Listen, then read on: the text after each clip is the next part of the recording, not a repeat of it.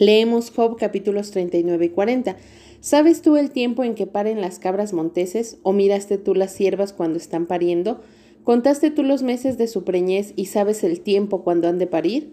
Se encorvan, hacen salir sus hijos, pasan sus dolores, sus hijos se fortalecen, crecen con el pasto, salen y no vuelven a ellas. ¿Quién echó libre al asno montés y quién soltó sus ataduras? Al cual yo puse casa en la soledad y sus moradas en lugares estériles. Se burla de la multitud de la ciudad, no oye las voces del arriero. Lo oculto de los montes es su pasto y anda buscando toda cosa verde. ¿Querrá el búfalo servirte a ti o quedar en tu pesebre? ¿Atarás tú al búfalo con coyunda para el surco? ¿Labrará los valles en pos de ti? ¿Confiarás tú en él por ser grande su fuerza y le fiarás tu labor? ¿Fiarás de él para que recoja tu semilla y la junte en tu era?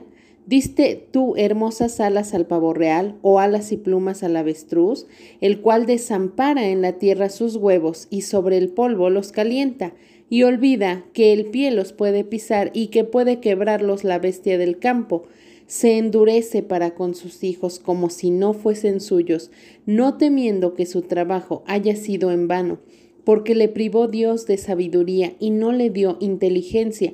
Luego que se levanta en alto, se burla del caballo y de su jinete. ¿Diste tú al caballo la fuerza? ¿Vestiste tú su cuello de crines ondulantes? ¿Le intimidarás tú como a la langosta? El resoplido de su nariz es formidable. Escarba la tierra, se alegra en su fuerza, sale al encuentro de las armas, hace burla del espanto y no teme, ni vuelve el rostro delante de la espada. Contra él suenan la aljaba, el hierro de la lanza y de la jabalina, y él con ímpetu y furor escarba la tierra sin importarle el sonido de la trompeta. Antes, como que dice entre los clarines, Ea, y desde lejos huele la batalla, el grito de los capitanes y el vocerío ¿Vuela el gavilán por tu sabiduría y extiende hacia el sur sus alas? ¿Se remonta el águila por tu mandamiento y pone en alto su nido? Ella habita y mora en la peña, en la cumbre del peñasco y de la roca. Desde allí acecha la presa, sus ojos observan de muy lejos, sus polluelos chupan la sangre, y donde hubiere cadáveres, ahí está ella. Además respondió Jehová a Job y dijo, ¿Es sabiduría contender con el Omnipotente? El que disputa con Dios responda a esto. Entonces respondió Job a Jehová y dijo, He aquí que yo soy vil, ¿qué te responderé? Mi mano pongo sobre mi boca. Una vez hablé, mas no responderé. Aún dos veces, mas no volveré a hablar. Respondió Jehová a Job desde el torbellino y dijo, Cíñete ahora como varón tus lomos. Yo te preguntaré y tú me responderás. ¿Invalidarás tú también mi juicio? ¿Me condenarás a mí para justificarte a ti? ¿Tienes tú un brazo como el de Dios y truenas con voz como la suya? Adórnate ahora de majestad y de alteza y vístete de honra y de hermosura. Derrama el ardor de tu ira, mira a todo altivo y abátelo. Mira a todo soberbio y humíllalo y quebranta a los impíos en su sitio, encúbrelos a todos en el polvo, encierra sus rostros en la oscuridad, y yo también te confesaré que podrás salvarte tu diestra. He aquí ahora Behemoth, el cual hice como a ti, hierba come como buey. He aquí ahora que su fuerza está en sus lomos y su vigor en los músculos de su vientre. Su cola mueve como un cedro y los nervios de sus muslos están entretejidos. Sus huesos son fuertes como bronce y sus miembros como barras de hierro. Él es el principio de los caminos de Dios. El que lo hizo puede hacer que su espada a él se acerque. Ciertamente los montes producen hierba para él y toda bestia del campo retosa allá. Se echará debajo de las sombras, en lo oculto de las cañas y de los lugares húmedos. Los árboles sombríos lo cubren con su sombra. Los sauces del arroyo lo rodean. He aquí, sale de madre el río, pero él no se inmuta. Tranquilo está, aunque todo un Jordán se estrelle contra su boca. ¿Lo tomará alguno cuando está vigilante y horadará su nariz? Salmo capítulo 101 versículos del 1 al 4.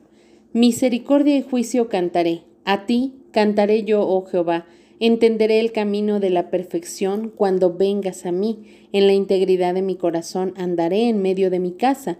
No pondré delante de mis ojos cosa injusta. Aborrezco la obra de los que se desvían. Ninguno de ellos se acercará a mí. Corazón perverso se apartará de mí. No conoceré al malvado. Proverbios capítulo 23 versículos 29 y 30. ¿Para quién será el ay? ¿Para quién el dolor? ¿Para quién las rencillas? ¿Para quién las quejas? ¿Para quién las heridas en balde? ¿Para quién lo amoratado de los ojos? Para los que se detienen mucho en el vino, para los que van buscando la mistura. Primera de Corintios capítulo 6. ¿Osa alguno de vosotros cuando tiene algo contra otro ir a juicio delante de los injustos y no delante de los santos? ¿O no sabéis que los santos han de juzgar al mundo? Y si el mundo ha de ser juzgado por vosotros, ¿sois indignos de juzgar cosas muy pequeñas? ¿O no sabéis que hemos de juzgar a los ángeles, cuanto más las cosas de esta vida? Si pues tenéis juicio sobre estas cosas de esta vida, ¿ponéis para juzgar a los que son de menor estima en la iglesia? Para avergonzaros lo digo, pues que no hay entre vosotros sabio ni aun uno que pueda juzgar entre sus hermanos, sino que el hermano con el hermano pleitea en juicio, y esto ante los incrédulos? Así que, por cierto, ya es una falta en vosotros que tengáis pleitos entre vosotros mismos. ¿Por qué no sufrís más bien el agravio? ¿Por qué no sufrís más bien el ser defraudados? Pero vosotros cometéis el agravio y defraudáis, y esto a los hermanos. ¿No sabéis que los injustos no heredarán el reino de Dios? No erréis, ni los fornicarios, ni los idólatras, ni los adúlteros, ni los afeminados, ni los que se echan con varones, ni los ladrones, ni los avaros, ni los borrachos, ni los maldicientes, ni los estafadores heredarán el reino de Dios. Y esto eréis algunos, mas ya habéis sido lavados, ya habéis sido justificados, ya habéis sido purificados en el nombre del Señor Jesús y por el Espíritu de nuestro Dios. Todas las cosas me son lícitas, mas no todas convienen. Todas las cosas me son lícitas, mas yo no me dejaré dominar de ninguna. Las viandas para el vientre y el vientre para las viandas, pero tanto al uno como a las otras destruirá Dios. Pero el cuerpo no es para la fornicación, sino para el Señor y el Señor para el cuerpo. Y Dios que levantó el Señor, también a nosotros nos levantará con su poder. ¿No sabéis que vuestros cuerpos son miembros de Cristo? ¿Quitaré pues los miembros de Cristo y los haré miembros de una ramera? De ningún modo. ¿O no sabéis que el que se une con una ramera es un cuerpo con ella? Porque dice, los dos serán una sola carne pero el que se une al Señor, un espíritu es con él. Huid de la fornicación. Cualquier otro pecado que el hombre cometa está fuera del cuerpo. Mas el que fornica contra su propio cuerpo peca. ¿O ignoráis que vuestro cuerpo es templo del Espíritu Santo, el cual está en vosotros, el cual tenéis de Dios y que no sois vuestros? Porque habéis sido comprados por precio. Glorificad pues a Dios en vuestro cuerpo y en vuestro espíritu, los cuales son de Dios. En nuestra lectura de hoy, 24 de agosto del 2020, continuamos estudiando el libro de Job. En esta ocasión leemos capítulos 39 y 40 y en este capítulo Dios comienza a mostrarle a Job que él ha estado equivocado porque Dios es un Dios poderoso que tiene el control de la naturaleza le muestra cómo Él está al pendiente de cada uno de estos animales, conoce sus necesidades, cuida de ellos, los atiende, los escucha y hace todo porque es un Dios cercano a su creación. Le está mostrando, tú me acusaste de que te abandoné, quizá no sentías mi presencia, pero yo estaba ahí. Si tenía cuidado de estos animales que pueden parecer insignificantes a cualquier persona o incluso animales que ni siquiera el ser humano ha visto nunca y yo tengo cuidado de ellos. ¿Cómo te atreviste a decir que yo no tengo cuidado de ti, que yo te abandoné? Le está mostrando antes de crearte a ti o a crear al ser humano, yo creé a los animales y tengo cuidado de ellos. ¿Cuánto más al hombre, cuánto más al ser humano? Le está mostrando que Él está al pendiente y esta es una lección que debe estar en nuestro corazón. No importa qué tan cerca o qué tan lejos puedas sentir a Dios. Dios está. Él ha prometido estar todos los días hasta que Cristo regrese. Él va a estar con nosotros todos los días hasta el fin del mundo. Eso es algo que no tienes que sentir, es algo que tienes que saber, es algo que tienes que adherir a tu mente y saber que aunque a veces sientas a Dios y a veces no lo sientas, Él siempre está ahí, Él siempre procura tu bien, Él conoce tus más eh, íntimas necesidades y Él va a estar dispuesto a cuidarte. Si Él cuida a todos estos animales, si Él cuida los planetas, si Él cuida la creación y tiene un cuidado específico, ¿cuánto más a tu vida? Él te ama. En el momento en el que tú empiezas a sentir que Dios está distante, el enemigo está tratando de engañarte, haciéndote creer que estás solo, que Dios no te responde, que Dios no te escucha, pero tienes que meter esto a tu cabeza y saber que Dios va a estar contigo todos los días hasta el fin del mundo.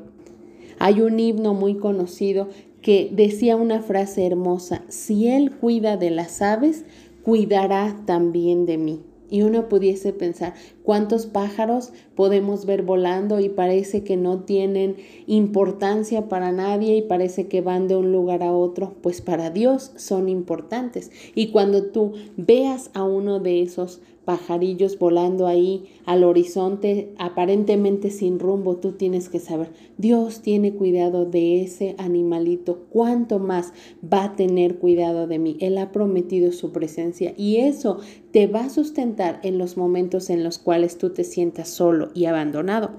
Aquí Dios está presentando ante Job y le está diciendo, tú me acusaste de haberte abandonado, pero yo quiero hacerte saber que si no abandono a mi creación, tampoco te abandoné a ti. Y le dice, ¿es sabio contender conmigo, tratar de ir a juicio conmigo?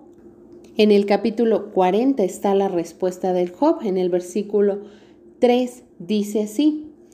Entonces respondió Job a Jehová y dijo, He aquí que yo soy vil. A ver, vamos entendiendo la situación.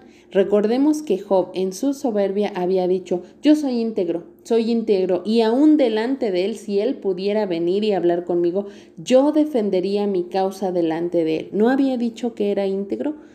Y ahora está reconociendo, soy vil.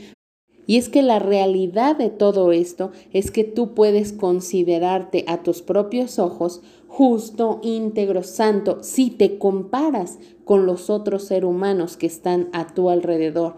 Pero en el momento que tú veas la grandeza de Dios, no te va a quedar otra cosa que decir, soy vil. Lo mismo le pasó al profeta Isaías, un hombre recto, íntegro que buscaba a Dios. Sin embargo, cuando Dios se le presenta, él dice, soy pecador, soy el más pecador de los hombres. ¿Por qué? Porque comparados con la santidad de Dios, evidentemente nos vamos a ver como pecadores, como personas viles.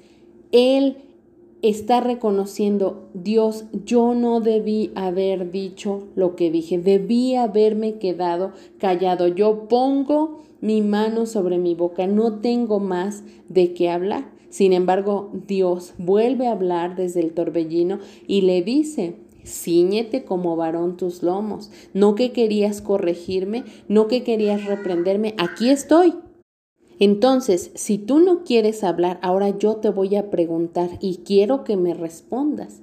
Dice versículo 8, invalidarás tú también mi juicio, me condenarás a mí para justificarte tú. Es decir, tú estás diciendo que yo me equivoqué. Al decir que tú eras justo, me estás haciendo injusto a mí. Y yo tengo unas preguntas para ti. Dios le muestra cuatro cosas que evidentemente Job no tiene. Le habla del brazo, le habla de una voz de trueno, le habla de adornarse de majestad y de gloria, de honra y de hermosura, y le habla de derramar el ardor de su ira. Le está hablando, número uno, el brazo de poder. Número dos, la voz de autoridad. Número tres, la honra y la hermosura que se refieren a su gloria. Y número cuatro, el juicio. Todas estas cosas le competen solamente a Dios, el poder, la autoridad, la gloria y el juicio. Y este hombre Job en su necedad, en su arrogancia, estaba queriendo hacer totalmente lo contrario, queriendo atribuirse esas cosas para él mismo, él diciendo, yo Quisiera poder hacer esto delante de Dios, defender mi causa, decirle que se equivocó conmigo y entonces yo iría a un juicio con él. Cuando Dios le está diciendo, el juicio me pertenece solo a mí, el poder lo tengo solo yo, la autoridad me pertenece a mí y también la gloria. Pero cuando nosotros estamos con el corazón lleno de soberbia, entonces nos damos cuenta que nosotros queremos usurpar todas esas cosas que le competen solo a Dios. En el versículo 13 empieza a hablar acerca de un animal y le dice que si él tiene la capacidad para poder domar a ese animal, para poder em, capturarlo y que haga lo que él quiere. Pero en este momento, con estas palabras, Dios le está diciendo, eso, ese monstruo tan grande, nadie lo puede controlar, solo yo, porque yo lo hice, yo lo creé. Entonces, si tú no puedes controlar a ese monstruo, a ese animal salvaje que anda por allí, ¿Cómo es que te atreves a querer venir a contender conmigo? Si yo fui el que lo creé, evidentemente yo soy más poderoso, pero tu arrogancia te hizo creer que podías, Job. Eso es el error, esa es la situación que está en tu corazón. Y cada uno de nosotros necesitamos una vez más evaluar nuestro corazón. Si Dios cada día nos está insistiendo sobre este asunto de la soberbia, es porque quizá estamos tan endurecidos como Job, que aun cuando Eliú le dijo, tu problema es el orgullo, tu problema es la soberbia, tu problema es que tú crees que eres más justo que Dios, aunque no lo digas con palabras, lo dices con toda esta alegatoria que haces sobre tu justicia, sobre tu santidad. Y Job no lo quiso reconocer. ¿Por qué es que eh, Job no quiso reconocerlo ante Eliú? Porque siempre, siempre, siempre la soberbia solamente va a encontrar su punto de quiebre delante de Dios.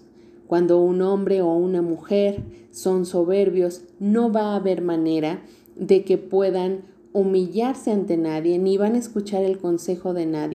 Porque ante sus ojos están haciendo las cosas bien, necesitan un trato directo con Dios, que sea Dios quien los corrija, que sea Dios quien les haga ver esa altivez y esa soberbia en su corazón.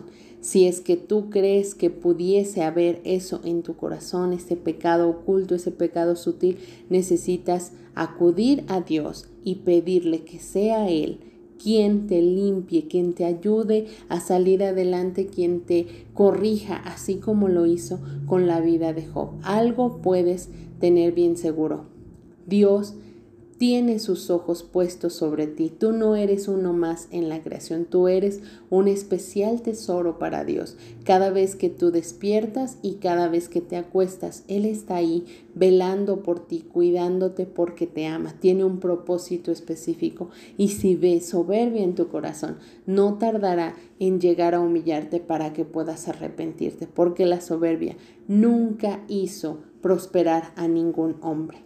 Esperemos que Dios se acerque a nosotros, aceptemos su trato especial y busquemos caminar en integridad con Él sin llegar a caer en la soberbia. Que el Señor te bendiga.